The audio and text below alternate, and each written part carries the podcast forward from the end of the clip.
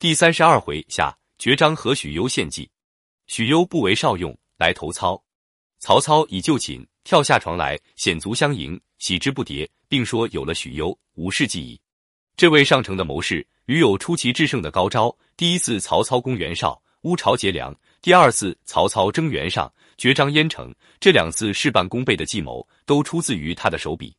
前者是险招，以小投入，得大收获，死人较少；后者是毒招。死人虽多，但花钱不多，成效不错。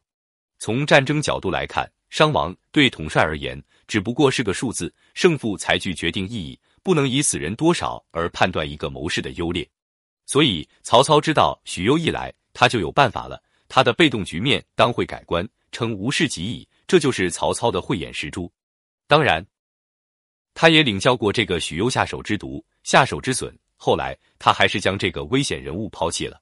许攸资格老，本领高，恃才傲物，个性突出。这种人物可以成为朋友，却不宜成为部下。他习惯于平等对话，而不宁耐官场规则。他不大把别人看在眼里，自然也不会在上司面前扮演臣属的角色。他放荡不羁的自由自在，口不择言的褒贬雌黄。如果能够充分认识这一点的话，他的处世之道就应是在需要他时露面、现身出力，事过后抽身而退。只求用其才智者的赏识，不必在意利润的分红，最好离红尘尽量地远，别搅进权力场的是非之中。但是有这等本领的人，通常不采取收缩政策，好热闹怕冷清，好多事怕寂寞。冀州入城事上，许攸以鞭指城门而呼操曰：“阿蛮，汝不得我，安得进此门？”操大笑。接下来，许褚走马入东门，许攸又来这一手：“汝等无我。”安能出入此门乎？结果把脑袋丢了。细想，非曹受益，许褚敢下手吗？曹操爱才，用才惜才，但他不愿意这样一个不知进退、不懂分寸的老朋友指手画脚，颐指气使，没了规矩王法。据魏略，忧字子远，少与袁绍及太祖善。初平中随少在冀州，常在坐席言议。官渡之役，见少勿与太祖相攻，语在少传。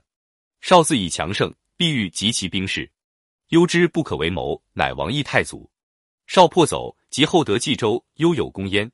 忧自是勋劳，时与太祖相系，每在席，不自献旗，至乎太祖小字，曰：“某甲卿不得我，不得冀州也。”太祖笑曰：“汝言是也，然内贤之。”其后从行出夜东门，故谓左右曰：“此家非得我，则不得出入此门也。人有百者，遂见收之。”与许攸同时共事于袁绍幕下者沈佩，又是另外一类人物。他死忠袁绍，袁绍也超级信任他。但此人水平较低，屡出低级错误，可袁绍用之不疑。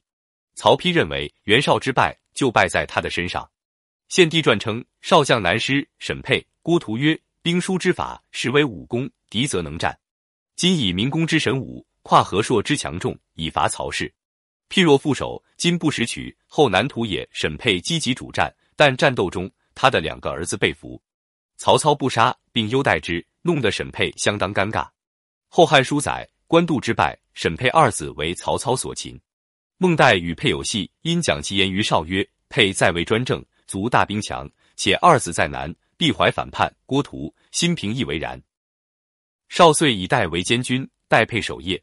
护军冯骥与佩不睦。少以问之，既对曰：“沛天性劣直，每所言行，慕古人之节，不以二子在难为不义也。公务疑之。”少曰：“君不恶之邪？”季曰：“先所争者私情，今所陈者国事。”少曰：“善。”乃不废沛。沛既由是更邪。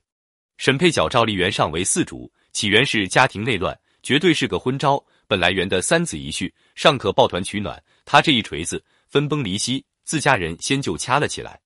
沈佩只有自守邺城，《后汉书》载，曹操因此进攻邺，沈佩将平里为内应，开突门内操兵三百余人。